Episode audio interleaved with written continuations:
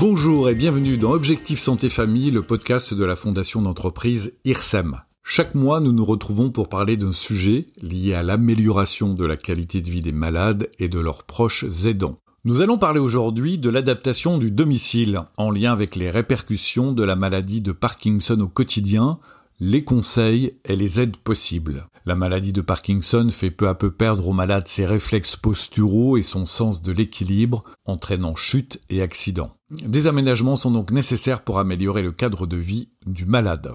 Pour savoir quelles sont les problématiques liées à l'adaptation de ces logements, bénéficier de conseils pratiques pour aménager les différentes pièces de la maison et identifier quelles sont les aides qui peuvent être sollicitées dans ce cadre, nous tenterons d'apporter des pistes de solutions avec monsieur Bertrand Gauthier, ergothérapeute et formateur, monsieur Jackie David, responsable de la commission habitat au sein de l'association France Parkinson. Bonjour Monsieur David, comment convient-il d'aborder la problématique d'adaptation du cadre de vie? Bonjour à vous, je vous remercie de me donner la parole. Les questions qui se posent ne se limitent pas à l'aménagement du logement. Les réponses à apporter changent suivant différents facteurs.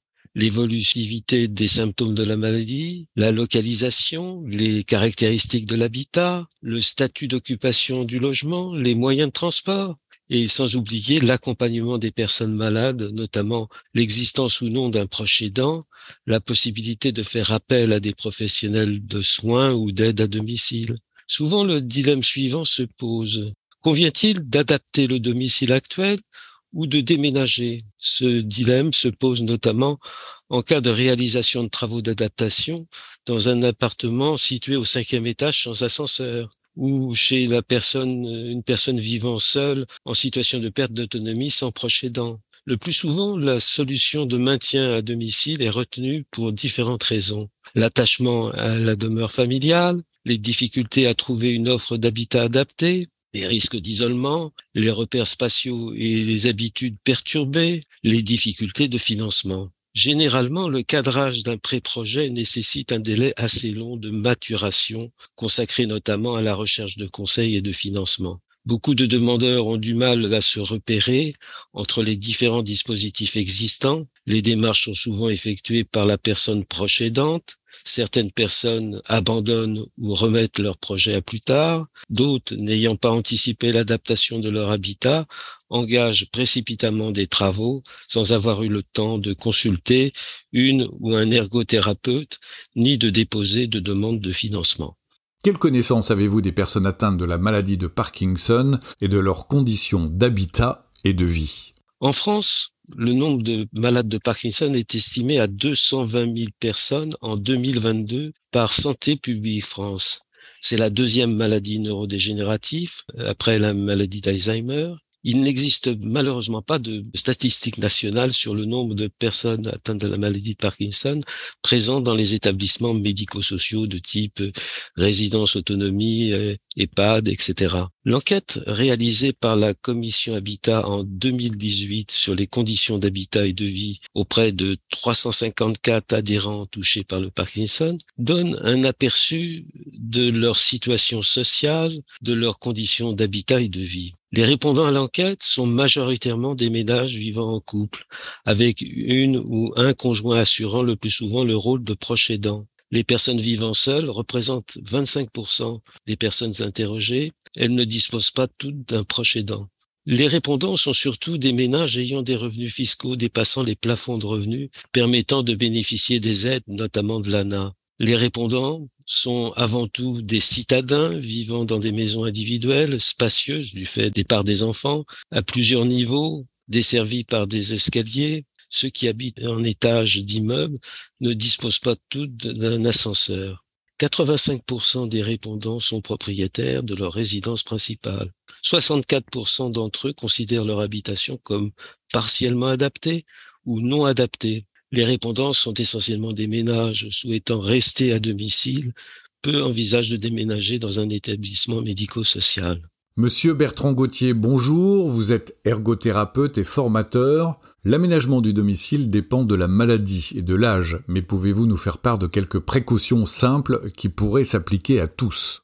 Alors bonjour à tous, je m'appelle Bertrand Gauthier, donc je suis ergothérapeute et formateur pour France Parkinson. J'interviens dans le cadre de formation pour les personnels qui interviennent à domicile ou dans des structures et qui euh, ont euh, pour euh, patients les, personnes atteintes de cette maladie. Je suis situé sur Rennes. J'interviens aussi dans un centre de rééducation en neurologie adulte pour des patients ayant cette problématique de santé. Bien évidemment, ce qu'il est préférable de faire dans le domicile, c'est de préférer le plein pied à une maison à étage. Alors, équiper le logement de chaises stables munies d'accoudoirs sur lesquelles en fait la personne peut se relever facilement. Bien évidemment, au niveau du sol, on évite de faire traîner des choses qui pourraient gêner la marche et qui pourraient provoquer un déséquilibre ou une chute il est bien de dégager des espaces de tout obstacle et créer des points d'appui qui peuvent être des meubles. Il y a aussi bien évidemment les tapis et les descentes de lit qu'on essaye d'enlever et si on vraiment on est attaché à, ces tapis, on les fixe au sol. On veille bien évidemment à ce que l'éclairage soit suffisant pour éviter les ombres d'ombre. On peut bien évidemment aussi prévoir des cheminements lumineux. Au niveau du lit, on peut placer une table de nuit juste à côté de son lit avec quelque chose d'assez large pour pouvoir mettre le matériel nécessaire, une lampe de chevet, un verre, un livre, des mouchoirs, des médicaments, afin d'éviter de se relever pendant la nuit. Au niveau de la douche, on privilégie plutôt une douche à une baignoire et d'avoir des tapis de bain antidérapants pour éviter de chuter, que ce soit à l'intérieur ou à l'extérieur euh, de la douche. On peut aussi utiliser un siège de douche pour une toilette assise et installer des barres d'appui. Et d'une manière générale, on essaie aussi de réorganiser les rangements afin que tout le nécessaire dont on a besoin soit en général à portée de main. La cuisine est un lieu de vie commun qui allie plaisir et danger, car c'est dans cette pièce que se produisent 25% des accidents de la vie courante. Quelle solution pour aménager cette pièce de la maison et faire la cuisine en toute tranquillité quand on est touché par la maladie de Parkinson? Vous pouvez placer les éléments type électroménager, donc four, robot à hauteur de poitrine. En général, on préfère les poignées larges, arrondies pour avoir une bonne préhension. Vous pouvez choisir des ustensiles de cuisine adaptés, comme des planches à découper avec des fixations, des supports antidérapants. Bien évidemment, essayez de placer des ustensiles de cuisine les plus fréquemment utilisés à hauteur du plan de travail. Il existe des dessertes à roulettes, qui est un accessoire assez pratique pour pouvoir transporter de la vaisselle, des plats de la cuisine vers la salle à manger ou tout autre endroit. Il y a aussi des robinets qui peuvent être équipés d'une douchette qui permettent de remplir un récipient sur le plan de travail en évitant de le porter. Au niveau de la vaisselle en elle-même et des éléments de la cuisine, il est important de pouvoir avoir des choses qui soient de poids assez léger. On peut opter par exemple pour des assiettes profondes avec des bords, des couverts avec des manches épaissies ou antidérapants, des bols et des tasses avec des larges anses, des sets de table antidérapants, des plats de service, etc. Il existe de nombreuses techniques pour vous aider à la préparation des repas. N'hésitez pas à vous renseigner auprès d'un distributeur de matériel médical spécialisé ou d'un pharmacien. Et puis, bien évidemment, pensez aussi à cuisiner soit en position assise, soit en position assis debout. Le salon est une pièce de vie, de circulation et d'échange dans laquelle nous passons la plus grande partie de la journée. Comment le rendre confortable et sécurisé quand on est touché ou un proche est touché par la maladie de Parkinson? L'idée, c'est de faciliter les déplacements et les accès aux fenêtres aux portes en éliminant les obstacles inutiles. Donc, bannissez les tapis ou fixez-les au sol pour éviter de trébucher. Le choix du mobilier type fauteuil est important. Il doit être confortable sans être trop haut ni trop bas. En général, ce qu'on dit, c'est la hauteur du genou, ni trop profond. Choisissez-en un avec des positions modifiables avec une télécommande. Et le fauteuil, en général, on essaie de les positionner à proximité des entrées et sorties de pièces. Placez une table d'appoint à côté de votre fauteuil. Vous aurez ainsi à portée de main tous les objets dont vous pourriez avoir besoin. Les aides techniques facilitant le revêt du siège existent et peuvent permettre de se mettre debout plus facilement. Chaque jour, nous utilisons la salle de bain pour nos besoins quotidiens. Quels sont les dangers et les solutions liées à cette pièce de la maison? Alors, le risque principal de la salle de bain est lié aux chutes. Pour éviter, on peut prendre quelques précautions. Aux toilettes, s'asseoir et se relever peut être compliqué. Il est donc judicieux d'installer une barre d'appui ainsi qu'un réhausseur de toilette qui se place sous la cuvette. Prévoyez un siège pour vous asseoir durant la douche. Pour vous aider à vous asseoir ou à vous relever, on peut fixer une barre d'appui sur le mur. Si vous avez une baignoire, il existe plusieurs accessoires qui peuvent être utiles pour vous asseoir et surtout vous relever plus facilement un siège de douche, un élévateur de bain ou des systèmes de coussins gonflables fixables au fond de la baignoire. Pensez à mettre des tapis antidérapants à l'intérieur et à l'extérieur de la baignoire ou de la douche. Et n'oubliez pas, bien évidemment, de les rincer et de les faire sécher. Choisissez un nécessaire de toilette adapté, peigne et brosse à cheveux avec des manches grossies ou allongées, des brosses à laver, des coupons sur plaquettes, des flacons de gel douche type pousse-mousse. Les brosses à dents et les rasoirs électriques possédant aussi un manche plus gros sont aussi plus simples à manipuler. Se lever, s'habiller peuvent-elles devenir des tâches difficiles à réaliser quand on a la maladie de Parkinson? Quels conseils pour équiper sa chambre à coucher si on veut pouvoir rester autonome le plus longtemps possible et ce, en toute sécurité? Alors, il existe des sommiers type électrique articulés ou des lits médicalisés qui constituent une aide vraiment idéale pour trouver une position confortable, mais également faciliter le relevé. Pour la literie, pensez aussi à des housses de couette à fermeture éclair ou à des attaches velcro. On peut aussi installer une veilleuse à portée de main pour la laisser allumer la nuit pour pouvoir se déplacer dans l'obscurité. Investissez dans des spots de lit, rapprochez du lit les interrupteurs des lampes, rajoutez une lampe près du lit si vous devez vous lever la nuit. Et vous pouvez aussi installer des lampes à détecteur de mouvement en bas des murs pour créer un cheminement lumineux. Enfiler vos vêtements peut devenir aussi compliqué. Pensez à des accessoires facilitant l'habillage, un chausse-pied à long manche, un enfil bouton, un enfil bas, des lacets élastiques, un enfil soutien-gorge, des boutons à scratch. Privilégiez les chaussures sans lacets, habits sans boutons, jupe. Utilisez des aides techniques pour aider à boutonner ou fermer les fermetures à glissière. Avez-vous des conseils particuliers à donner pour les personnes qui sont à un stade avancé de la maladie et qui peinent à marcher? Alors, si possible, transférer au rez-de-chaussée euh, les éléments importants, la chambre, et favoriser l'accès de plein pied. Vous pouvez équiper de l'escalier d'un fauteuil monte-escalier ou d'un système élévateur. On peut faire des devis euh, auprès de plusieurs entreprises. On peut faire aussi installer une rampe d'accès s'il y a des marches nombreuses pour accéder à la maison. Il sera peut-être aussi nécessaire d'élargir les portes et les couloirs afin de permettre le passage d'un fauteuil roulant. Quelle est, Monsieur Gauthier, la première chose à faire quand on souhaite aménager son domicile? La première des choses est de faire appel à un ergothérapeute pour se faire conseiller sur les aménagements indispensables. Pouvez-vous nous dire brièvement en quoi consiste l'ergothérapie? L'ergothérapie est une discipline paramédicale qui vise à rétablir, maintenir ou améliorer l'autonomie et l'indépendance d'une personne en situation de handicap. Dans la maladie de Parkinson, les ergothérapeutes ont un rôle important dans l'aménagement du domicile. Ils pourront évaluer votre logement et vos capacités par le biais de mise en situation et vous proposer des préconisations si nécessaire. Ils interviennent aussi dans la rééducation en analysant également votre équilibre, votre marche lors des mises en situation, à l'intérieur ou à l'extérieur de chez vous. Ils ont aussi un rôle dans la réinsertion sociale en vous aidant à conserver des activités et du lien avec les autres. En complément de l'ergothérapie, comment peut-on être aidé pour réaliser les tâches de la vie quotidienne? Vous pouvez bénéficier d'une assistance à domicile pour vous aider à effectuer les tâches difficiles à faire seul, ménage, courses, préparation des repas, toilettes. Des aides financières existent pour vous aider à payer le coût de ces interventions. Des personnes atteintes de la maladie de Parkinson ont des symptômes moteurs, problèmes de coordination des mouvements, rigidité excessive des muscles, tremblement qui peuvent entraîner des difficultés à se déplacer, la crainte de faire une chute et un sentiment d'insécurité. La mise en place de certaines adaptations permet également de se sentir plus en sécurité chez soi. De nombreux équipements sont conçus pour compenser les handicaps moteurs, des aides techniques au déplacement, un déambulateur, un fauteuil, une canne, des aides au transfert, un lève-personne, des barres d'appui, un guidon, un verticalisateur. Leur coût est très variable en fonction de l'équipement.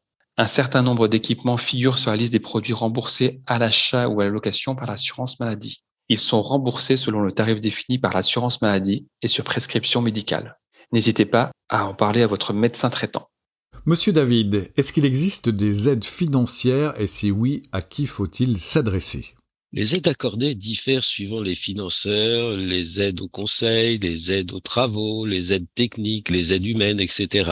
Elle varie également suivant le profil des demandeurs. Par exemple, les personnes handicapées doivent s'adresser à la maison départementale des personnes handicapées, la MDPH, pour déposer une demande de prestation de compensation du handicap, appelée aussi PCH, ouvrant droit à des aides humaines, à des aides techniques, à des aides à l'aménagement du logement, à des aides au transport, à des aides spécifiques ou exceptionnelles des personnes âgées, non considérées comme personnes handicapées, peuvent contacter les services sociaux du conseil départemental pour solliciter l'allocation personnalisée à l'autonomie, l'APA, pour bénéficier des aides au ménage, aux courses, à la préparation des repas, à l'entretien du jardin, etc. mais aussi pour bénéficier de petites aides techniques, barres d'appui, main courante, nez de marche, etc. Les propriétaires occupants et les locataires du secteur privé relèvent de l'ANA, l'Agence nationale pour l'amélioration de l'habitat. Ils peuvent avoir droit à des aides au conseil ou des aides aux travaux. Les personnes âgées de 70 ans et plus pourront, à partir de 2023, solliciter l'ANA pour bénéficier de la nouvelle prime ADAP annoncée par le chef de l'État. Cette prime vise à les aider à réaliser des aménagements spécifiques pour se maintenir à domicile. Les locataires du secteur social, en s'adressant à leur bailleur social, qui bénéficient de dégrèvements de taxes foncières sur les propriétés bâties pour financer des travaux d'adaptation pour les personnes âgées et les personnes handicapées. Les salariés et les retraités du secteur privé travaillant ou ayant travaillé dans une entreprise finançant l'action logement peuvent souscrire à des prêts à faible taux pour financer des travaux d'adaptation ou handicap en s'adressant soit à leur entreprise, soit à Action Logement. Les personnes âgées et les personnes handicapées ont droit à des crédits d'impôt pour travaux d'équipement et d'aide humaine sans condition de ressources et versés aux personnes non imposables également. Les personnes malades qui s'adressent à la caisse primaire d'assurance maladie peuvent bénéficier d'un lit médicalisé, d'un fauteuil roulant, de petits appareillages médicaux et d'une formation pour les personnes aidantes. Pour essayer ces aides techniques, il convient de prendre rendez-vous avec le Centre d'information et de conseil sur les aides techniques, le CICAT de votre département. Les allocataires des caisses de retraite de base et complémentaires ainsi que les mutuelles délivrent des aides pour améliorer le domicile, pour changer de lieu de vie ou pour faire face à des difficultés de la vie. Enfin, les malades adhérents de la France Parkinson qui s'adressent à la commission Habitat peuvent solliciter l'octroi de trois aides au conseil, un diagnostic ergothérapique, la recherche des financements mobilisables, la finalisation du projet et de bénéficier par ailleurs des financements pour travaux ou achats d'aide techniques. France Parkinson a créé et alimenté le fonds d'adaptation Habitat Parkinson et complété par un apport de Malakoff Humanis. Toutes ces aides financières et fiscales doivent répondre par ailleurs à d'autres conditions d'octroi, ce qui complexifie leur repérage. Au regard des difficultés rencontrées par les demandeurs, nous leur conseillons de contacter la commission Habitat de France Parkinson et de déposer en premier lieu une demande d'aide au conseil. Pour en savoir plus, n'hésitez pas à vous rapprocher de France Parkinson, soit sur le site internet de France Parkinson à la rubrique Habitat, soit en téléphonant au 01 45 20 22 20, soit par mail habitat France Parkinson dans un seul mot en minuscule.fr. Merci Monsieur David, merci Monsieur Gauthier et merci à vous tous de nous avoir suivis. Abonnez-vous à ce podcast et retrouvez-nous chaque mois pour parler de l'amélioration de la qualité de vie au sein de la famille. Et surtout, n'hésitez pas à nous laisser vos questions, vos interrogations sur le site de la Fondation d'entreprise IRSEM.